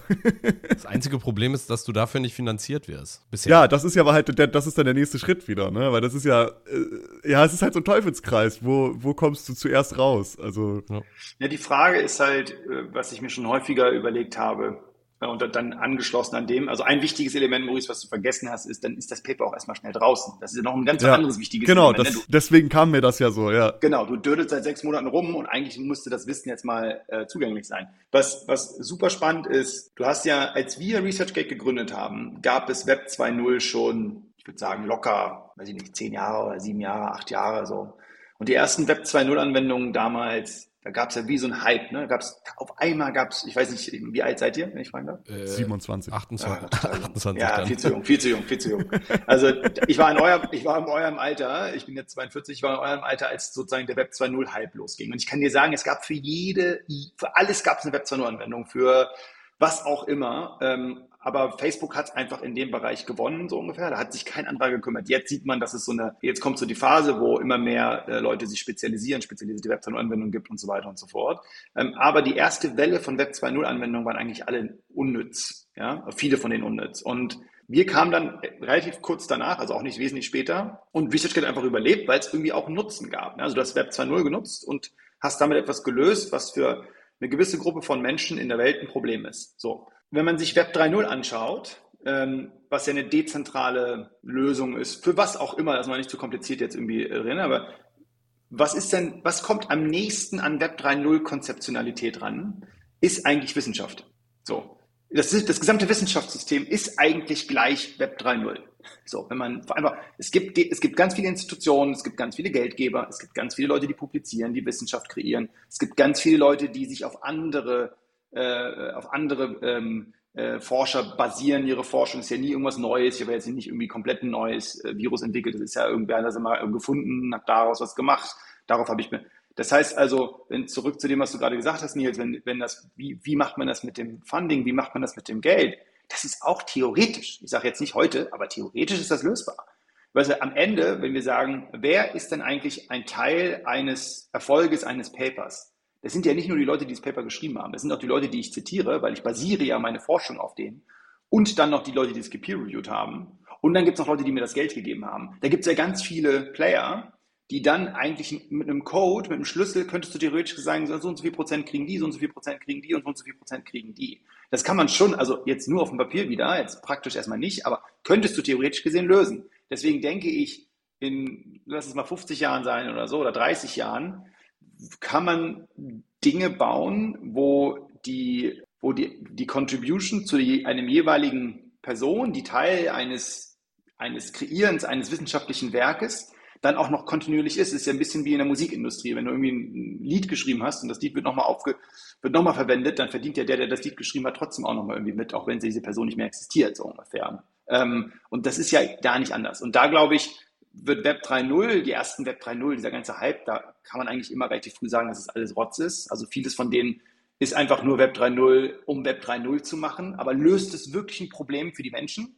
Also wirklich, löst es ein Problem für die Menschen? Jetzt in diesem Moment, nee, es löst nicht. Deswegen gehe ich auch nicht in den Laden und zahle mit Bitcoin. Es löst einfach erstmal nichts direkt für mich. Es macht mein Leben nicht einfacher. Und das ist auch das, was mit Web 2.0 war. Du hast so viele Anwendungen gesehen, die haben das Leben nicht einfacher gemacht, die haben das Leben noch komplizierter gemacht, als es vorher war. Und das ist das, was immer, was ich immer sage, wenn, wenn man äh, Anwendungen oder wenn man etwas entwickelt, muss es immer das Verhalten der Menschen nachträglich positiv beeinflussen und nicht nur so ein Tool sein, nicht nur einfach ein Tool sein, wo du dann sagst, okay, ich löse damit ein spezifisches Problem für eine gewisse Gruppe von Menschen, aber für allen anderen macht es eigentlich das Leben noch komplizierter. Und Web 3.0 sehe ich, wenn du mich jetzt fragen würdest, in zehn Jahren, was ist das Thema in Science, würde ich sagen, auf jeden Fall Web 3.0. Und es gibt viele Leute, die haben schon sehr viel Arbeit reingesteckt. Und da gibt es auch ganz viele, aber das ist alles, wenn du das alles anschaust, ist alles nichts. Das kann, ist einfach noch viel zu weit weg von der Realität, von unserer Arbeit, die wir jeden Tag am Labor, im Labor oder wo auch immer machen. Und deswegen funktionieren diese Anwendungen einfach noch nicht. Hm. Das ist spannend, dass du das noch so angesprochen hast mit dieser ganzen, dass das im Grunde genommen eine dezentrale Community ist. Und wir hatten nämlich vorher auch ähm, auch mit Finanzierung und äh, Open Access, was ja damit alles mitschwingt. Also ich glaube, wir alle sind eigentlich Freund von Open Access, was wir ja alle so ein bisschen durchhaben scheinen lassen, denke ich mal, dass wir sagen, hey, Wissenschaftler sollte eigentlich frei zugänglich sein und es sollte nicht dieses Gatekeeping geben, wo dann halt für hohe Zahlungen nur Paper gelesen werden können es gibt ja diese, diese gesetzlichen Bemühungen in den USA und ich glaube auch in Europa, dass Open Access eben immer dann sein muss, wenn Forschung mit öffentlichen Geldern finanziert wird. Und das würde ja genau dann auch in den Punkt, in die beiden Punkte von euch mit reinspielen. Also Nils einmal, wie ist das mit der Finanzierung und ihr bei dir, wie ist das dann mit der, ähm, mit der Veröffentlichung und wie kann man das im, in einer neuen technischen Art und Weise lösen? Das ist ja vielleicht so ein Schritt, den du vielleicht auch gerne siehst, wenn das passiert oder wenn so diese Gesetze kommen, weil das würde das ja alles begünstigen. Also die Finanzierung wäre festge, also wäre für viele Projekte gesichert, die halt aus öffentlicher Hand kommen. Ähm, und es würde eine Pflicht zu Open Access geben. Und wenn man da so eine Plattform ist, die das bereitstellt. Aber wieso wird das die Finanzierung sichern? Ich meine, Finanzierung findet ja vor der Forschung, also vor der Veröffentlichung statt. Also bevor ich ein Paper überhaupt veröffentlichen kann oder irgendwelche, muss ich ja vorher finanziert werden. Und Finanzierung, also also das ist ja aus öffentlichen Geldern. Also wenn die ein Forschungsprojekt finanzieren aus öffentlichen Geldern, ja. haben die die Pflicht damit drin, dass all die Ergebnisse Open Access veröffentlicht werden. Ja, ja, genau, klar. Also finde ich auch gut, aber das an, also erleuchte mich, wenn du das anders siehst, aber das selbst löst ja noch nicht, dass äh, die Bewertungskriterien für was wird gefördert, nach wie vor irgendwie Ach so. ein bisschen ja, ja. schwierig sind. Aber das, äh, das ist ja ein erster Schritt dahin, um das bisschen aufzulockern. Ja, ja, klar. Das meine ich. Ne? Ja. Also das ist vielleicht noch nicht das, die, die absolute Lösung dafür, für das Problem, aber es ist ein erster Schritt, wo man sagt, hey, man muss nicht immer in irgendwelchen Journals peer-reviewed veröffentlichen, um halt eine Förderung zu bekommen, wenn sich das irgendwann durchsetzt, wenn es diese Gesetze gibt und die sagen, hey, veröffentliche das Open Access bitte ähm, und es gibt da Möglichkeiten, irgendwann Open Access zu veröffentlichen, ohne dass man über ein Journal gehen muss oder über ein Peer Review oder ähnliches, was genauso anerkannt sein wird. Ich weiß, das ist ja so die, diese Zukunftsvision, die man dann vielleicht hat, ne? was dann so der erste Schritt dahin ist. Dass man sagt, okay, die, die, die, die Förderung wird auch gegeben, wenn du es Open Access veröffentlichst. Jeder hostet sein eigenes äh, Publishing und äh, jeder Wissenschaftler hat dann dezentral sein eigenes, seine eigene Wissenschaft äh, veröffentlicht und ja. Wenn, wenn nicht der Wissenschaftler, vielleicht wenigstens die Uni, ja? Ja, oder so. Ja, klar. ja also wieder zurück wie damals. Ne? Früher gab es die Universitätsverlage, die das veröffentlicht haben, bis die sich halt zusammengeschlossen haben, ähm, wenn man das technisch neu darlegen kann. Also auch damit werden natürlich wieder neue Probleme entstehen. Ja. Ne? Da wirst du genau das Gleiche, also es werden sich ähnliche Probleme wieder auftun und es wird immer wieder etwas sein, woran man arbeiten muss. Aber ich finde das extrem spannend, darüber nachzudenken, weil ähm, gerade ja auch, also das ist auch nochmal so eine Frage, wir haben vorhin, bevor du dazu gekommen bist, auch kurz über Sci-Hub geredet, was ja nochmal was ganz, ganz anderes ist. Ne? Äh, die haben sich ja auch Open Access irgendwie auf die Fahne geschrieben, aber machen das dann halt Guerilla-Technik mäßig und äh, ziehen sich einfach irgendwo aus irgendwelchen Zugängen die Paper und veröffentlichen die dann halt blank im Netz, dass man sich die als Wissenschaftler holen kann. Äh, ist gerade für Länder, wo der Zugang zu so Wissenschaft nicht so einfach ist, äh, glaube ich, sehr wichtig. Und äh, dass es sowas gibt, ist auch sehr spannend. Aber wie schätzt du das so ein? Weil das ist nochmal was ganz anderes zu dem, was ihr ja macht. Löst es für dich das Problem oder ist das nur eine Übergangslösung? Ja, also SciUp ist ja hoch illegal, um ja, das genau. nochmal ganz klar zu sagen. Ne? Ähm, und ich finde es auch nicht geil. Äh, aus einem einfachen Grund nicht, dass das System so ist, wie es ist, ist nicht das Problem der Verlage, sondern es ist das Problem von uns Wissenschaftlern. Wir unterschreiben die Verträge mit den Verlagen. Die Verlage zwingen uns nicht dazu. Weil wir gehen dahin und lesen die, wir lesen die Verträge noch nicht mal. Ich kann dir sagen, dass wir wissen das von unseren Zahlen, 90 Prozent der Wissenschaftler überhaupt die Wissenschaftler gar nicht wissen, was sie da unterzeichnen. Das heißt also, es gab überhaupt keine Wahrnehmung von uns Wissenschaftlern und Wissenschaftlerinnen über die letzten Jahrzehnte, was das für Verträge eigentlich sind. Dadurch hat sich etwas eingeschlichen, dass wir einfach diese Dinger unterzeichnen, ohne dass wir wissen, was wir da unterzeichnen. Das ist unser Problem. Das ist einfach unser Problem. Und Open Access gibt es auch nicht erst seit drei Jahren. Open Access gibt es schon sehr, sehr lange. Hm. Aber es ist trotzdem, weil wir einfach sagen, okay, Reputation, das ist da vielleicht ein bisschen besser, okay, dann gehe ich, dann gehe ich drauf ein und unterzeichne das. Das System haben nicht die Verlage alleine kreiert, das haben wir mit Wissenschaft, wir, mehr die Wissenschaftler durch die Verhaltensweisen, die wir an den Tag gebracht haben, viel mehr mitgeformt als die Verlage. Und wir sehen ja jetzt, wie die Verlage ihre Systeme umstellen in Richtung Open Access. Letztes Jahr, erstes Jahr, glaube ich, in der Geschichte, waren mehr als 50 Prozent aller Artikel in der Welt Open Access publiziert. Erstmalig. Wenn du aber mal schaust, wie viel Revenue sie damit machen, also wie viel Umsatz sie damit machen, das ist, glaube ich, 10 Prozent. Das heißt also, sie machen immer noch mit dem alten Modell viel, viel mehr Geld als mit dem neuen Modell, obwohl der Großteil jetzt schon Open Access ist. Das heißt also, es ist ein Problem auch für die Verlage, mit dem sie sich jetzt beschäftigen müssen. Aber sie konnten es nicht verhindern, weil jetzt Open Access zum einen durch, auch in der Wissenschaftswelt langsam äh, das Verständnis dafür da ist ähm, und zusätzlich aber auch, weil jetzt äh, von der politischen Seite Druck gemacht wird. Ähm, und was ich damit sagen will, ist, ähm, ich, wie gesagt, es ist etwas, dieses, es ist einfach illegal und es sind, da wurden Verträge unterzeichnet. Wir als Wissenschaftler unterzeichnen Verträge wir sollten uns schon an diese Verträge halten. Dafür sind Verträge da. Und wenn wir anfangen, diese Verträge nicht zu respektieren, ja, dann haben wir halt einen, was auch immer, geht die Welt halt unter. Und deswegen finde ich, ähm, ist das, verstehe es scheiße gewesen, was irgendwie teilweise in den letzten 20 Jahren oder so, was auch immer in dieser Art und Weise passiert worden ist. Wir ändern aber nicht die Zukunft, indem wir äh, wie, wie Wilde rumlaufen und versuchen irgendwie äh, äh, Bananen in die Luft zu werfen oder so und zu hoffen, dass irgendwie jemand darauf ausrutscht, der dann lang geht. Und deswegen was viel wichtiger ist, und das ist das, was wir auch äh, bei ResearchGate gemacht haben, ist am Ende, und deswegen sind die Inhalte bei uns auch völlig egal, ob die da sind oder nicht, wir haben es geschafft, die Forscher miteinander zu verbinden. Und die Verbindung zu den Forschern, das ist viel, viel wichtiger als dass die Inhalte am Ende des Tages irgendwie öffentlich sind oder nicht. Das ist jetzt der nächste Schritt, der mehr oder minder durch Open Access so oder so, ob, ob wir als Forscherinnen und Forscher das wollen, ob die Verlage das wollen, eh passieren wird. Deswegen, also ich, ich bin, ich meine, schau Napster an, damals, Napster, gibt's auch nicht mehr. Es gibt's nicht. Und nämlich das, das Lustige ist ja, Napster ist ja erfolgreich geworden, weil die Leute nicht gesagt haben, also es ist ja nicht so, dass die Leute gesagt haben, boah, ich will jetzt mal Piraterie machen. Ich will jetzt mal illegal Lieder runterladen. Das, der, das UX, das UX war scheiße vorher. Du hast eine CD gekauft mit 15 Liedern, von denen du ein Lied haben wolltest. Das ist ja Kacke. Wer, wer, will sowas? Und äh, im Wissenschaftssystem ist es ja ähnlich. Ich will nicht 17 Journale kaufen. Ich will jetzt diesen einen Artikel irgendwie haben und ich muss es irgendwie einfach, ich muss einfach Zugang zu diesem einen Artikel bekommen. Und es ist meiner Meinung nach ist das Problem, was wir haben, ein UX-Problem.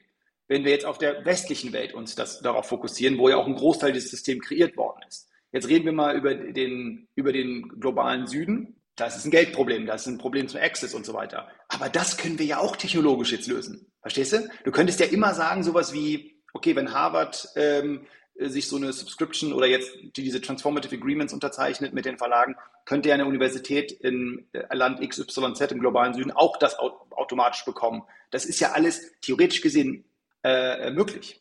Also was ich damit sagen will ist, ich bin null ein Fan von Sci-Hub, wirklich nicht, weil es einfach genau die falsche Richtung ist. Das ist halt nicht so, wie man Systeme ändert. Man ändert so Systeme nicht. Napster hat, Leute reden immer, dass Napster irgendwas verändert hat, hat überhaupt nichts verändert. Das Ding war einfach weg und dann hat, hat Spotify, also der Daniel, einfach bei Null angefangen und hat gesagt, pass auf, wir lösen ein Problem für den Nutzer erstmal und dann lösen wir ein Problem für die Verlage. Jetzt haben wir natürlich noch die Artists ein Problem und so weiter. Man löst ja nie immer alles auf einmal, aber es ist trotzdem ein, da bin ich so, ja, da reagiere ich allergisch auf das Thema, weil es der falsche Weg ist. Es ist einfach der falsche Weg, meiner Meinung nach. Ich, ich kann mir auch vorstellen, dass es für euch ähm, Kacke ist, um es mal ganz klar zu sagen, weil ihr werdet ja häufig in einen Topf geworfen, ne? Also ab und zu, ab und zu sehe ich das so, dass das so ResearchGate und SciHub wird so in einem Atemzug genannt als Schattenbibliotheken, wo ich so denke, oh, Moment mal, irgendwie ist das doch noch ein Unterschied, oder? Ich hatte einen Vortrag am, am MIT gehalten, muss man sich mal vorstellen, am MIT, jetzt nicht irgendwo, ne? Und dann sagt er als Intro, ja, ihr hat uh, ResearchGate also uh, named might, uh, very often as the Napster for Science. Also Moment, Moment, fangen erst mal da beim Naming an, das passt ja überhaupt nicht. Ja? Ähm, ja, und das ist ja auch etwas, was wir ja jetzt sehen, was wir jetzt auch sehen mit der Zusammenarbeit mit den Verlagen. Da hat sich eine 180-Grad-Wende äh, in den letzten, ja, in den letzten zwölf Monaten oder wenn man noch genauer sein will, eigentlich in den letzten sechs, sieben Monaten ergeben, weil sie merken, okay, ResearchGate ist, ist jetzt hier nicht da, um irgendwie Sci-Hub 2 zu sein, sondern ResearchGate ist ein, ein anderes System. Und ich habe also auch die ersten Gespräche, die ich mit Verlagen hatte vor, ich glaube, so fünf, sechs Jahren, da musste man wirklich erstmal äh, erklären, was wir sind. Also sie kommen, äh, bei denen war das so, ja, ihr seid das, wo Piraterie passiert. Nee, also ganz falsch gedacht. Und, und wir haben ja auch sogar, wir haben ja auch Takedown-Notices gekriegt. Also so Takedown-Notices ist, wenn dann wir ein Paper haben, was, was ein User hochgeladen hat und dann kommt der Verlag und sagt, Moment, ihr dürft das Paper nicht da haben auf dem User-Profil, bitte runternehmen, dann nehmen wir das runter. Und die Theorie war immer, dass bei uns dann die Aktivität im Netzwerk runtergeht. Also global, ne, dass wenn man das so misst. Und ähm, stimmt nicht. Also immer dann, wenn, wenn wir haben es gesehen, wenn Takedown-Notices kam, ist die Aktivität hochgegangen. Also das, da gibt es keine Korrelation. Weil am Ende sind ja die Menschen, das soziale Netzwerk, was entscheidet, ob das Produkt funktioniert oder nicht. Und deswegen bin ich, ja, wurden wir immer wieder mal ein Top, wo ich denke, so Kinders, also das ist eine ganz andere, eine ganz andere Sache hier. Und äh, man muss da sehr viel dann immer wieder Arbeit machen. Aber das hat sich interessanterweise, wie gerade gesagt, in den letzten sechs bis acht Monaten total verändert. Wir haben jetzt auch erst vor zwei Tagen mit De Kräuter was äh, bekannt gegeben, dass die jetzt auch ihre Inhalte direkt mit uns syndicaten, direkt ins System bringen. Ich kann dir sagen, ohne jetzt Namen zu nennen, es folgen sehr, sehr, sehr, sehr viele mehr noch. Und es wird zum ersten Mal eine Plattform geben, und die gibt es ja jetzt schon, aber dann wird es sie noch krasser geben, wo einfach alle Inhalte sind, wo man nicht über fünf Plattformen durch die Gegend und dann noch den Forscher dazu verbunden hat. Das ist also erstmal richtig geil für uns Wissenschaftler und Wissenschaftlerinnen, selbstkritisch. Werde ich dann mit ResearchGate zum nächsten großen Ding, bevor man sich Sorgen machen sollte? Ja, ja vielleicht schon. Ne? Also muss man jetzt schon drüber nachdenken, wie werden wir denn irgendwann mal dezentral werden, damit wir nicht wieder dieses, diese One Sort of Truth werden, wovor alle Leute Angst haben. Weil ja. ich kann dir das jetzt schon sagen, am Anfang war ich der coole Start-Upper und wenn ich jetzt irgendwie auf so Startup-Events gehe von wissenschaftlichen Dingern, dann werde werd ich gesehen als äh, so der, oh, der, der Große. Ist ja nicht so, ne? Es ist ja einfach nur, hat sich einfach wenn du halt groß wirst, dann verlierst du halt so ein bisschen die Coolness. Und da müssen wir uns jetzt schon langsam in den nächsten fünf bis zehn Jahren auch mal Gedanken machen, wie wollen wir denn das wieder dezentralisieren, um nicht dann wieder dieser eine große Player zu sein für, die, für, das, für den Access zu, zu Research Papern und auch zu den Leuten. Um das Problem nicht wieder neu aufzu, aufzulegen. Genau, das ist genau. das Problem in Grün dann nochmal, ja. ja. Wegen Research Farm, ja. äh, eine Sache, die ich noch äh, ganz spannend finde und die wo ich noch so ein etwas schwieriges oder die, die ich vielleicht hinterfragen möchte, ist, du sagtest vorhin, äh, wir Wissenschaftler sind, wir unterzeichnen die Verträge, wir sind ja auch Teil des Problems, aber wir sind das Problem damit. Und ich würde ja damit, also ich würde das nicht äh, abstreiten. Ich denke auch, ich hatte das im, in, im Vorlauf äh, schon gesagt, häufig wissen Wissenschaftler ja gar nicht, was sie da gemacht haben und äh, machen Fehler einfach aus Unwissen aus Unwissenheit. Also zum Beispiel äh, nochmal wieder eine Abbildung wiederverwenden, das war das Beispiel, was wir hatten. Äh, die Nutzungsrechte gehören aber gar nicht mehr dem Wissenschaftler, der Wissenschaftlerin, sondern sind schon abgetreten und die Person darf diese gar nicht wiederverwenden. Aber das ist, ähm, das ist ein Problem, das ist nämlich wieder ein, ein Problem, dass Menschen ihre Verträge nicht lesen. Das ist das Problem A. Das Problem, was ich aber sehe, ist eben, und das hattest du auch schon so ein bisschen angeschnitten, ist ja im Endeffekt diese Abhängigkeit oder beziehungsweise dieses, also wer produziert viele Paper? Das sind häufig PhD-Studenten, vielleicht noch Postdocs, Professoren, Professorinnen auch, aber natürlich in einer anderen Art und Weise, aber vor allen Dingen eben diese zwei Bereiche. Und das sind Menschen, die in einer doch sehr angespannten Situation sind. Entweder sie wollen äh, einen, einen Doktortitel bekommen oder sie wollen eben später Richtung Professur bekommen. Da ist also eine, eine ganz hohe Abhängigkeit dahingehend, Sachen zu veröffentlichen, Sachen mit Reputation zu veröffentlichen. Und wenn man eben diesen Weg, diesen Standardweg, wenn man da ausbricht, dann ist man in solchen doch sehr standardisierten Systemen schnell außen vor. Das heißt, man geht natürlich ein ganz großes Risiko damit ein, zu sagen, okay, das ist Kacke, ich nehme das nicht hin, dass ihr meine Rechte mir dann komplett wegnehmt und ich möchte das anders machen. Aber man kann ganz schnell damit aus dem Raster fallen. Und ich glaube, dass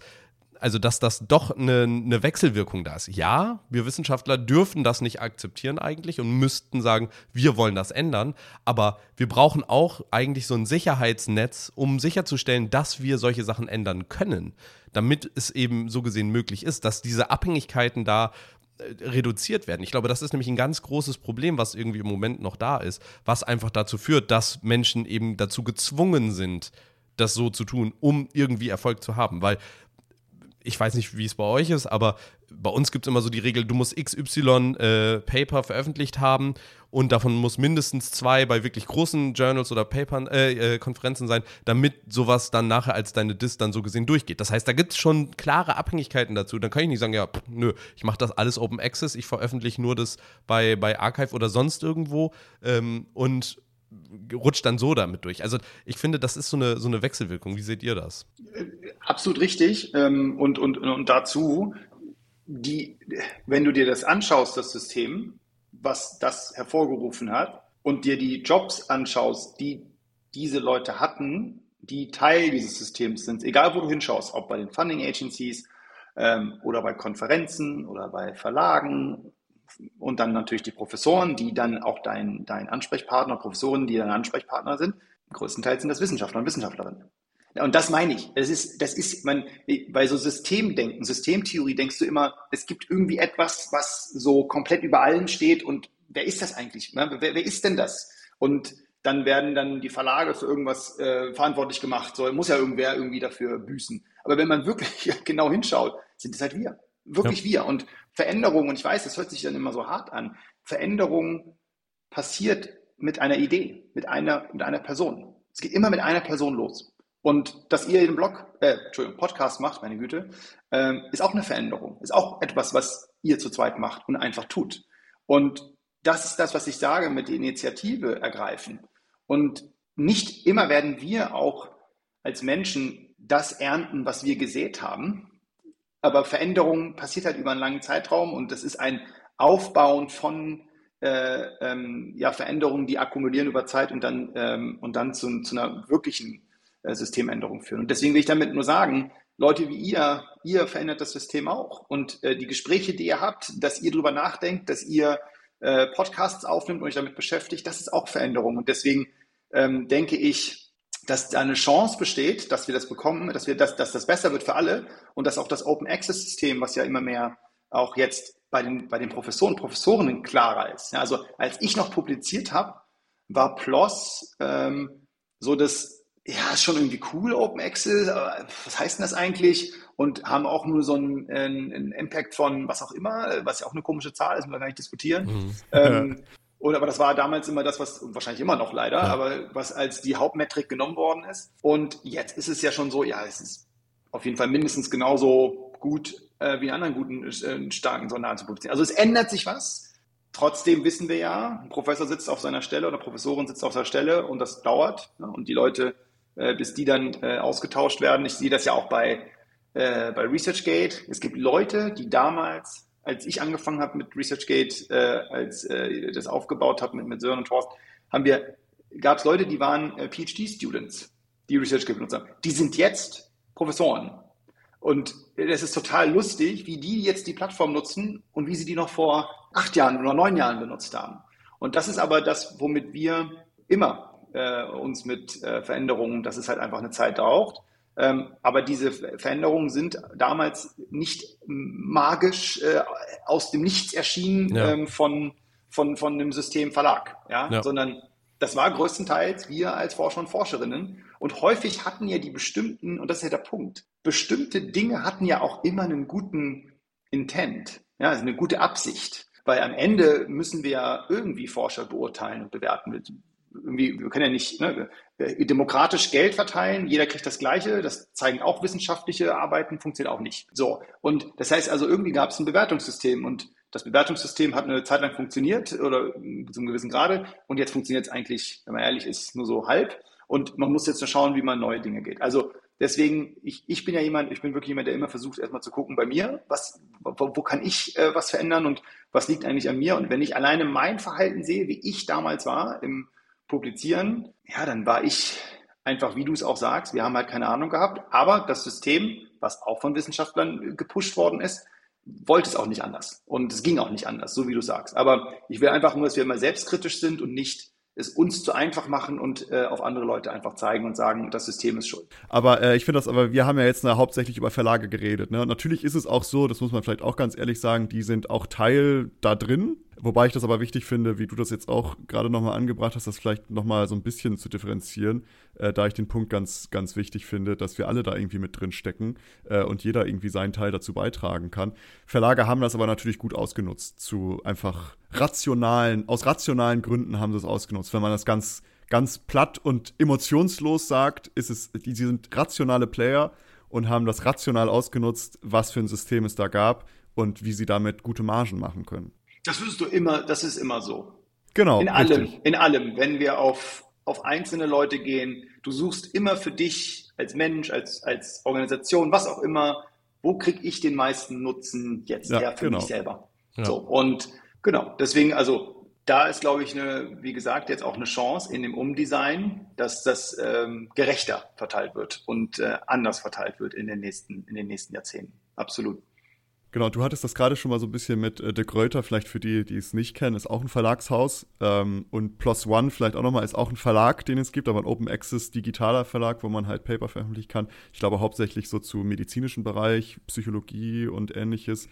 Aber es gab ja auch schon Rechtsstreit. Also mit Elsevier hattet ihr ja einen großen, äh, einen großen Schlagabtausch und immer noch, ihr seid ja jetzt in Berufung gegangen. Ich glaube, ihr beide, ne? also Elsevier und auch ResearchGate. Äh, ich glaube, ResearchGate aus dem Grund, dass ihr nicht haften wollt für Dinge, die Nutzer da wahrscheinlich wahrscheinlich reinposten, ähm, weil damit kommt man dann ja irgendwie so in so eine, in so eine Teufelsspirale. Ne? Und Elsevier will ja wahrscheinlich, ähm, ich gehe mal davon aus, Schadensersatz haben. Aber wie schätzt du das für, für ResearchGate ein? Also wenn jetzt zum Beispiel der Gröter schon kommt, was ja schon wahnsinnig gut ist, ist glaube ich auch einer der Top sieben, acht Verlagshäuser, die es wahrscheinlich international so gibt oder zumindest in Europa auch gibt. Wie schätzt du das so ein? Wie lange äh, gibt es, wird es noch viele von diesen Rechtsstreits geben? Ja, weil mein Anwalt nicht hier im Raum. Ich muss immer vorsichtig sein, wenn mein Anwalt nicht da ist, was ich sage. Da muss ich kurz Es ist jetzt natürlich auch gemein, dass ich dich da so hart drauf anspreche. Nee, du kannst nee, auch nee, sehr vage bleiben, wenn du willst. Ja, nee, nee, das ist nicht gemein. Das ist genau richtig. Ich würde dieselbe Frage stellen, wenn ich du wäre. Ich denke, dass wir äh, nicht weitere Rechtsstreits sehen werden. Ähm, vor allen Dingen, De Gruyter ist einer von vielen. Wir haben ja mh, hm, schon sehr viele Verlage unterzeichnet. Wir arbeiten mit Wiley. Wir, der erste Verlag, der da reingegangen ist mit uns, war Springer Nature, der zweitgrößte Verlag der Welt, äh, die auch direkt mit uns verbunden sind und auch Content bei uns syndicaten. und jetzt auch viele kleine immer mehr kommen und große und mittelgroße. Also es ist ein, äh, ein Sammelsurium von ganz vielen Verlagen. Und ähm, wenn, wenn man, wir haben ja immer, also auch vom ersten Tag an, wenn du unsere Terms of Use liest und unsere, haben wir immer das Copyright von den, äh, von den Copyright-Ownern respektiert. Immer. Und wenn die Leute zu uns gekommen sind und gesagt haben, nimmt bitte Content runter, haben wir das gemacht. Ich kann dir hier sagen, dass wir zehn Jahre lang nicht von einem einzigen Verlag kontaktiert worden sind. Aus einem einfachen Grund, ist meine Theorie, in dem Moment, wo wir Content runternehmen, fangen wir ja an, eine Art Education zu machen für die Wissenschaftlerinnen. Weil wir ja nicht wissen, was wir unterzeichnen. Und auf einmal werden Sachen runtergenommen, wo du dann denkst als Forscher, warte mal ganz kurz, ich kann nicht mein Paper in meinem eigenen Profil haben? Warum genau? Ist doch eigentlich meins. Das hat natürlich dazu geführt, dass die Verlage wahrscheinlich, das ist meine Theorie, kann auch komplett falsch sein, ähm, gesagt haben, ja, wenn wir da jetzt Takedown-Notices hinschicken, Vielleicht schneiden wir uns da selber ins eigene Fleisch mit, langfristig, weil das sind ja auch unsere Kunden. Ja, und dann hat das vor sechs Jahren, sechseinhalb Jahren dazu geführt, dass ähm, eine größere Gruppe von Verlagshäusern sich zusammengetan haben in dieser sogenannten Coalition for Responsible Sharing. Ich weiß nicht, ob ihr das mitbekommen habt, aber es ist eine, eine öffentliche Kampagne gegen uns gefahren worden ähm, als ResearchGate, wie du es auch vorhin beschrieben hast, äh, fälschlicherweise auch mit SciHub verglichen worden ist und so weiter und so fort. Genau, und dann ging eigentlich so, auch im Gründerteam natürlich hast du dann auch äh, Sorge, äh, was passiert jetzt mit dem Ganzen hier? Ähm, wir werden ja in München und in Washington DC verklagt, äh, parallel. In Washington sind das ja ein paar hundert Millionen in Schadensersatz. Und äh, da ist dann die Frage, was machst du? Ne? Akzeptierst du das? Gehst du da, äh, ne? sagst du jetzt, okay, tschüss, Spiel ist vorbei oder geht das Spiel eigentlich erst dann los? Und Wer mich kennt, der weiß, dass ich äh, nicht aufgebe und dass das mich eher, ja, eher nach vorne bringt und sagt, okay, das ist ein Zeichen, dass wir gerade was ändern und es ist ein Zeichen, dass das etwas ist, wo, wo wir jetzt weiter daran arbeiten müssen. Und in der Zwischenzeit haben sich ja auch die Gesetze verändert. Artikel 17 in Europa äh, jetzt ähm, zeigt ja auch, dass immer mehr die Plattforminhaber auch zur Verantwortung gezogen werden und auch in die Verantwortung gezogen werden, sich um die Inhalte zu kümmern. Das heißt also, die Dinge, die auch in dieser Klage jetzt besprochen werden, sind gar nicht mehr so relevant und waren auch nie relevant. Wir haben ja schon viel früher auch alle Inhalte von Elsevier bei uns runtergenommen. Also wir waren da eigentlich immer sehr kollaborativ und ich denke, wir sind da auf einem guten Weg, auch mit denen. Deswegen von den Signalen, die ich so jetzt bekomme in, dem, im, im, in der aktuellen Geschichte, denke ich, dass das nicht nochmal passieren wird und dass auch eher mit dem, was wir jetzt auch sehen, was Verlage uns auch alle kontaktieren und mit uns auch arbeiten wollen, auch Verlage ähm, aus der Coalition for Responsible Sharing, also auch die, die eigentlich mal gegen uns waren, dass das eigentlich nur eine Momentaufnahme war damals. Ähm, ja, bestimmte Spieler in dem System gemerkt haben, es verändert sich jetzt was und was tun wir jetzt? Und jetzt wollen sie was anderes tun. Und ich glaube, da sind wir auch bereit und freuen uns darauf, dass wir alle zusammen das System ändern können. Ja, und ähm, wirklich den Forscher und die Forscherin ins Zentrum unseres Denkens stecken, stellen und nicht nur sagen, dass wir es tun, sondern wirklich es auch tun. Und das war ja auch immer unser Anspruch bei ResearchGate. Und die drei Gründer von ResearchGate, die ich vorhin genannt hatte, also ich, Sören Horst, ähm, sind alle noch bei ResearchGate. Wir arbeiten immer noch im, im Unternehmen und ähm, weil es einfach richtig Spaß macht. Also ich, ich lebe meinen Traum. Es gibt nichts Besseres. Ich würde, ich würde alles bisher, Leute, ah, würdest du irgendwas anders machen? Nee, kein, kein, kein, kein bisschen anders. Ist, man, ist das Beste, was ich hätte machen können in meinem Leben. Sehr schön. Gibt ja wahrscheinlich auch so eine gewisse Sinnstiftung, ne? Also, dass man sagt, man tut was, was irgendwie einen Impact hat. Vielleicht noch eine Sache. Ich glaube, dass auch sowieso grundsätzlich sich jetzt zeitnah was ändern muss. Ich meine, die Wissenschaft ist gerade ja schon in so einer, man könnte schon sagen, kleinen Krise aufgrund von immer mehr Vertrauensverlust. Und ich denke gerade auch Intransparenz, die lange Zeit vorher eben da Standard war, ist einer der Gründe, warum eben Wissenschaft so. Es war immer Elfenbeinturmmäßig, es war immer auch sehr ähm, elitär geschlossen und wenig zugänglich für Außenstehende. Alleine schon die Tatsache, dass es eben hinter Paywalls war oder so und, und auch der Kontakt zu den WissenschaftlerInnen einfach schwierig war. Deswegen, glaube ich, muss sich da einfach was ändern und gerade eben Kommunikations-, also Plattformen, in denen man einen direkten Zugriff darauf bekommt, auch wenn man vielleicht eher außerhalb der Bubble ist, ist eben total wichtig. Und ich denke, dass, also ich hoffe, dass sich da auch der Trend insgesamt eben weiter auch entwickelt. Und ich finde diesen Punkt, den du auch mehrmals jetzt gesagt hattest, das zu dezentralisieren, in welcher Form auch immer das dann nachher stattfindet, ist, glaube ich, eine ganz, ganz, ganz wichtige Sache, dass man eben da einfach Transparenz, Vertrauen und auch wieder ähm, Zugänglichkeit zu den Themen auch schafft und auch Verbindlichkeit und auch ich sag mal, ja, ich als Wissenschaftler kann dann besser eben für meine Themen da auch irgendwie einstehen. Und ich finde, das ist eine gute Sache und auch perspektivisch eben ein Weg, der aus meiner Sicht definitiv sinnvoll ist. Und ich glaube, jeder und jede Wissenschaftlerin sollte sich auch selbst immer überlegen, also klar, wir sind noch in dem System, wo man eben zwangsweise häufig da veröffentlichen muss, aber es gibt ja jetzt schon Möglichkeiten, wie man das, ich sag mal, ähm, also wie man trotzdem seine Wissenschaft auch öffentlich zugänglich machen kann oder wie man da irgendwie auch ähm, einstehen kann. Und ich glaube, dass jeder und jede sich diese Gedanken machen sollte, denn wie du schon gesagt hast, nur wir können das System verändern und ähm, jetzt schon da mit gutem Beispiel vorangehen und da die Sachen nutzen, die schon gegeben sind, ist, glaube ich, ein ganz wichtiger und richtiger Weg, das schon voranzutreiben. Und, äh, ja, und die, und die Zugänglichkeit, und wie du es auch sagst, die Zugänglichkeit zu den Informationen. Und mit zugänglich meine ich nicht nur, dass man sie zu, dass man Zugang hat zu dem Artikel, aber auch ja. die Art und Weise, wie wir schreiben. Ich meine, das versteht ja kein Mensch, was wir da hinschreiben. Das ist ja schon so geschrieben, dass wir irgendwie einen auf, keine Ahnung, Albert Einstein versuchen zu tun, auch wenn wir es nicht sind. Ähm, und das ist halt einfach für niemanden verständlich. Und wenn ja. du mal schaust, ich glaube, Computerwissenschaften ist einer der besten Beispiele. Die, die, die krassen Sachen passieren nicht mehr in Unis. Also wenn jemand jetzt sagt, ich möchte irgendwie an den extremsten und coolsten Sachen arbeiten und den neuesten Sachen arbeiten, dann gehst du zu den großen Tech-Unternehmen oder zu den mittelgroßen Tech-Unternehmen oder auch zu Tech-Unternehmen wie uns, die, wir zählen jetzt auch zu den großen, aber da, wo du einfach Sachen ausprobieren kannst, die es so einfach nicht gibt. Also als, mal als Beispiel noch ganz früh, als wir angefangen haben, äh, hatten wir das Problem des sogenannten Author Clustering. Das heißt also, du hast, wir haben ja ganz viele Artikel und dann haben wir einen Nils X und einen Nils Y und wir wollen herausfinden, ist es jetzt derselbe Nils oder ist es nicht derselbe Nils? Und wie findest du das jetzt raus? Und dann musst du halt die, Papier, die ganzen Artikel nehmen und dann musst du da verschiedene Analysen machen, um am Ende sagen zu können, ja, das ist er oder das sei aber nicht.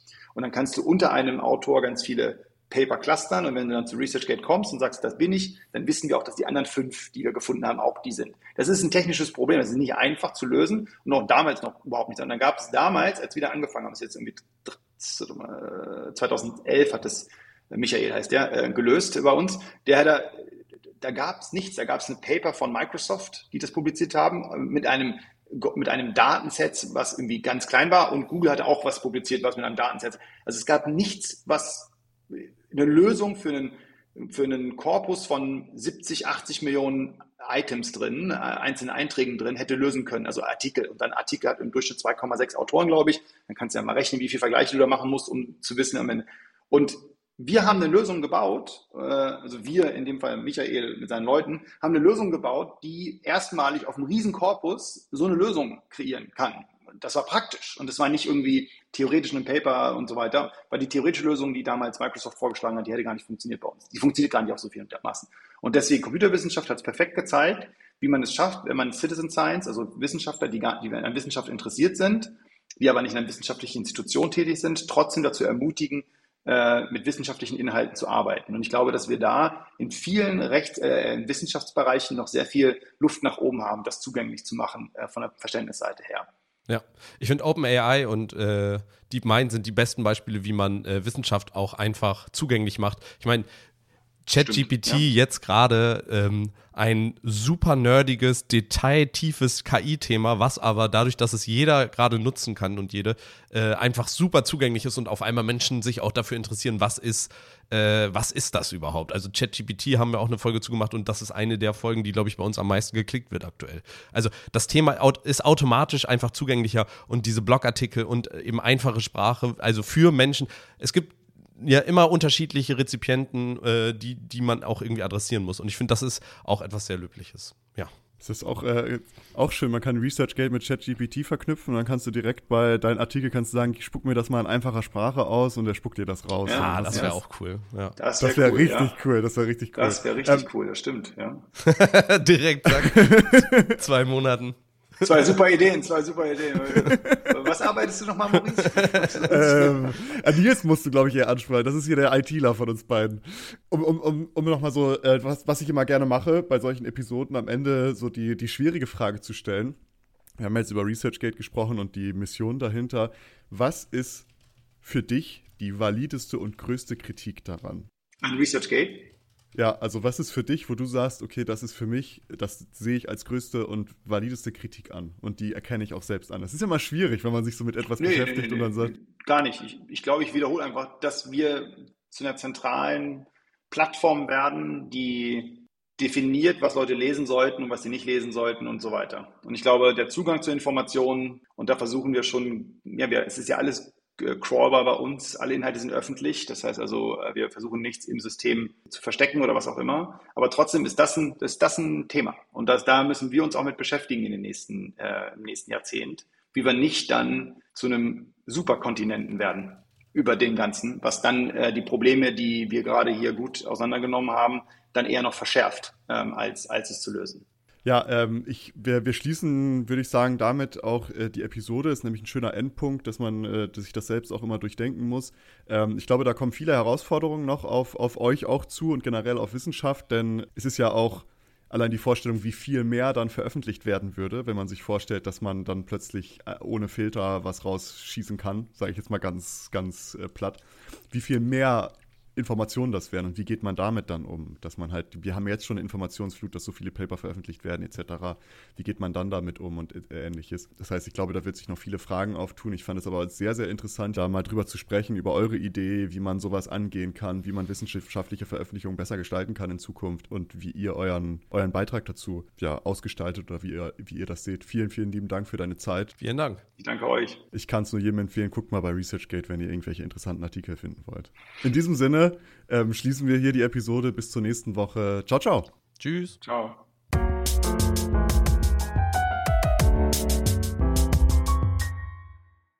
Danke, dass ihr diese Episode komplett gehört habt. Solltet ihr uns hier noch nicht folgen, würden wir uns sehr freuen, wenn ihr unseren Podcast abonniert und bewertet. Wir stecken viel Arbeit in dieses Projekt und freuen uns über jedes Feedback. Folgt uns gerne auch auf Instagram und oder Twitter, wenn ihr absolut nichts mehr verpassen wollt. Links dazu findet ihr in der Episodenbeschreibung. Danke für den Support. Hoffentlich bis zum nächsten Mal.